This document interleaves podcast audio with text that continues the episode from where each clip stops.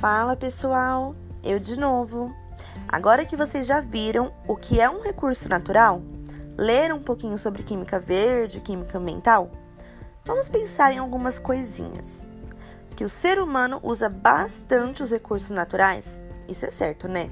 O petróleo, por exemplo, como vocês viram lá na primeira atividade, no escape, é utilizado na fabricação de diversos produtos, como gasolina e plástico, por exemplo mas é um recurso considerado não renovável, pois demora muito para ser formado.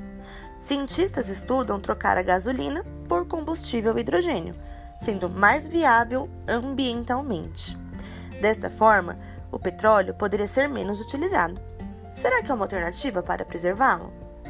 Hum, e agora pensando nos minérios, né, um outro exemplo aí de recurso natural. Vimos isso quando falamos sobre sais em sala. Que no processo de extração de algum minério não há algum subproduto que possa ser reaproveitado? Algum resíduo que possa ser utilizado?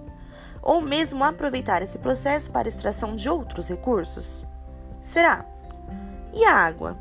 Um dos principais recursos naturais. Que devemos preservar e economizar já é sabido. Mas como evitar que ela se torne poluída? Ou como evitar de chegar a um ponto em que precisemos dessalinizar a água do mar. Por isso, é muito importante cuidar. Bom, gente, é só um esboço do que pesquisaremos nesse macro projeto. É só o começo, e o intuito era trazer essas reflexões. Com certeza, iremos adquirir e compartilhar muitos conhecimentos e descobertas. Espero que tenham gostado dessa introdução ao tema e que possamos desfrutar da melhor maneira durante a elaboração e a construção do nosso projeto. Ah, só para finalizar, o próximo passo é abrir o link da nuvem de palavras. Leiam a pergunta que está lá e definam a resposta em uma única palavra. É bem rapidinho, eu juro. Beijo, gente. Até!